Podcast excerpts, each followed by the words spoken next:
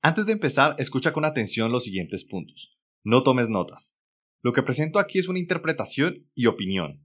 Si quieres tomar notas, mejor lee el material de referencia. Siempre lo vas a encontrar en los comentarios. Busca un espacio en el cual puedas concentrarte. No solo uses este consejo conmigo, úsalo para cada podcast o audio que quieras escuchar. Escucha para comprender, no para refutar. En muchas ocasiones, por estar pensando en cómo llevar la contraria o cómo responder ante algo que estamos leyendo o escuchando, dejamos de prestar atención. Ya habrá tiempo para debatir, pero de momento, presta atención a lo que quiero comunicarte. El libro del programador pragmático es tan relevante hoy como lo fue hace 20 años. No asume que seas un experto, asume que eres un programador que quiere ser mejor, todo te lo va ilustrando paso a paso. Este relanzamiento 20 años después tiene dos actualizaciones importantes. La primera es la más obvia, y es remover aquellas referencias que ya no aplican a nuestra realidad como programadores, reemplazándolos con unas nuevas y modernas referencias. El segundo es lo que hace este nuevo lanzamiento realmente increíble. En la primera versión no se profundizó en los conceptos en los cuales se querían transmitir de forma clara, y se dio una interpretación acomodada a medida que el tiempo pasaba. Los autores del libro han estudiado estas interpretaciones y formulado nuevas ideas y conceptos a partir de ellas. Ellos iniciaron este nuevo lanzamiento con un simple pero poderoso mensaje. Es tu vida. Nos recuerdan el poder que tenemos en nuestra base de código, en nuestros trabajos, en nuestras carreras. Establece un tono de empoderamiento durante todo el libro. Ser un programador pragmático es acerca de tratar de hacer que el futuro sea menos doloroso, cada año en nuestra industria vemos mejoras en el campo del desarrollo de software, hardware, que nos ayudan cada vez más a enfocarnos en el problema y no en las herramientas para resolverlo.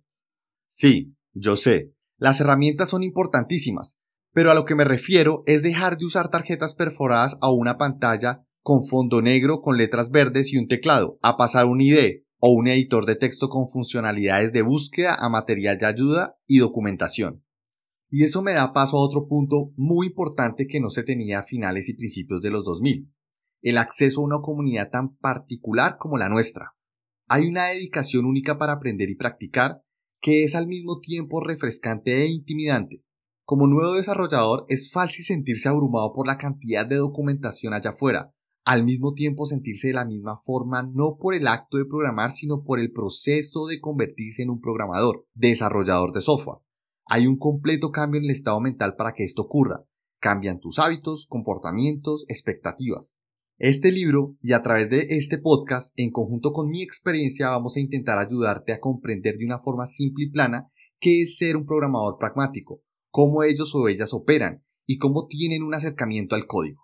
Esto es súper importante. A pesar de haber pasado 20 años, no ha habido un impacto en el sentido común. La tecnología puede haber cambiado bastante, y sí que lo ha hecho, pero las personas no. Un tercio del contenido del libro es completamente nuevo, y me refiero a la parte de los ejemplos con código. Para el resto la mayoría ha sido o reescrito, ya sea parcial o en su totalidad. En el libro se enfocan que todo sea claro, mostrar la relevancia de cada punto, y que consuma el menor tiempo posible en comprenderse. Sin embargo, una de las bases filosóficas de este libro es que la mayoría de las técnicas son recomendaciones universales, la modularidad se aplica al código, el diseño, la documentación y a las organizaciones de equipos, solo por dar unos ejemplos. De esta forma, este libro busca ayudarte a ser un mejor programador, y mi intención es transmitirte el conocimiento en el transcurso de una serie de podcasts y que los puntos claves sean de fácil acceso. Recuerda que esto no es un audiolibro, esto es una interpretación del libro desde mi punto de vista. Aunque a decir verdad, el libro está tan bien explicado que lo que entregaré son más anécdotas asociadas a los puntos claves del libro. Ustedes ya juzgarán el resultado. Puedes ser un desarrollador solitario, un miembro de un equipo grande o un consultor trabajando para varios clientes. Realmente no importa. Este libro te ayudará como individuo a hacer un mejor trabajo. Este libro no es teoría. Nos concentramos en tópicos prácticos, en usar tu experiencia para tomar decisiones más informadas. Como programadores somos en parte oyentes, en parte asesor, en parte intérprete y en parte dictador. Intentamos capturar requerimientos y encontrar la manera de expresarlos en una máquina para que le hagan justicia. Intentarás documentar tu trabajo para que así otros puedan entenderlo e intentarás diseñar tu trabajo para que otros puedan construir sobre él. No te voy a mentir, es un trabajo difícil.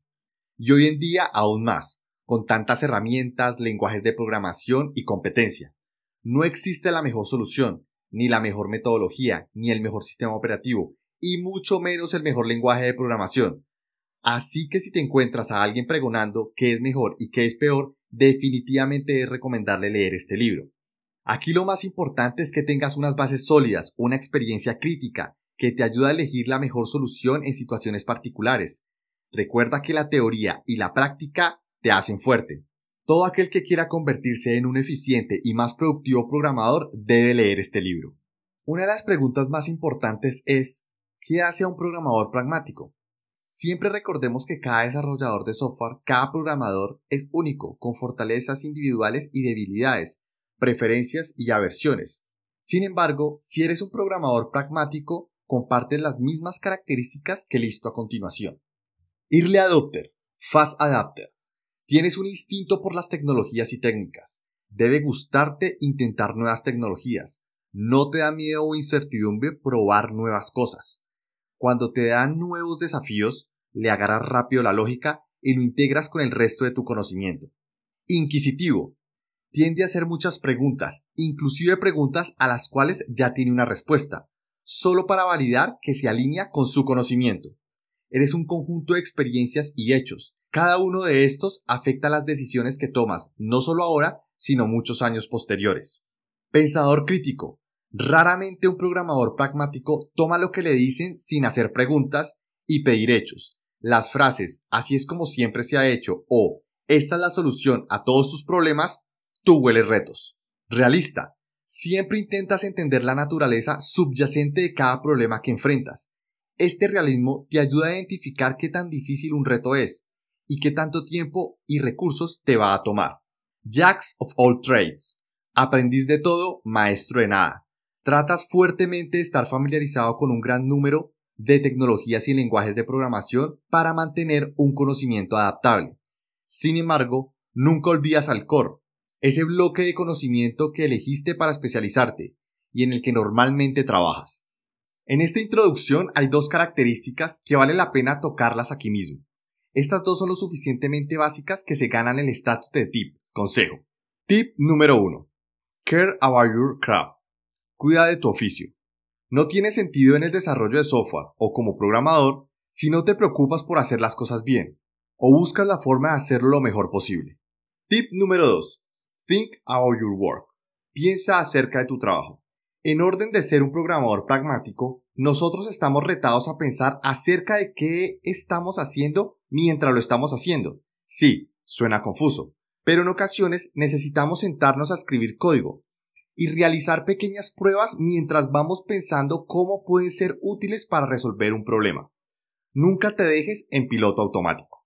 A largo plazo, la inversión de tiempo hecha va a ser reembolsable cuando te des cuenta que eres más eficiente, que tu equipo es más eficiente, vas a escribir código que cada vez va a ser más fácil de mantener e invertirás menos tiempo en reuniones. Pragmatismo individual en grandes equipos. Algunas personas sienten que no hay espacio para el individualismo en equipos grandes o proyectos complejos. El software es una disciplina de ingeniería. Dicen que esta se quiebra si algunos miembros del equipo toman decisiones por sí mismos. Tanto los que escriben el libro como yo estamos completamente en desacuerdo. Dadas las condiciones y la estructura general de un proyecto, siempre hay espacio para la individualidad y el código artesanal. Eso es particularmente cierto a la ingeniería de software como ha evolucionado al día de hoy. En el libro dan un ejemplo con ingenieros civiles. Hace mil años las técnicas de construcción eran muy novedosas para su tiempo, teniendo en cuenta los materiales y su conocimiento de construcción pero mil años después los ingenieros civiles modernos lo ven como algo arcaico. Pero aún así, la artesanía detrás de estas edificaciones sigue siendo admirada. Es un proceso continuo. La siguiente anécdota, no sé si real o en parte ficticia, es excelente. Un turista visita el colegio Eton de Inglaterra. Al llegar le pregunta al jardinero, ¿cómo haces para que el césped luzca tan perfecto? A lo cual el jardinero responde, eso es fácil, Solo se necesita cepillar el rocío cada mañana, cortarlo cada dos días y pasar el rodillo de jardinería una vez por semana.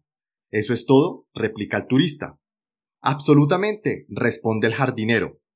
Hazlo por 500 años y tendrás un hermoso césped también. Los mejores césped y prados del mundo requieren de pequeñas atenciones constantes, así como las habilidades de un buen programador. Administrar tu tiempo para aprender y pulir tus habilidades hace parte de ser un programador pragmático. En Japón tienen una palabra para describir este concepto, hacer mejoras pequeñas pero constantes para lograr objetivos más grandes. Se le denomina Kaizen. Este concepto se le atribuye el éxito de la productividad y la calidad de todo lo manufacturado en Japón.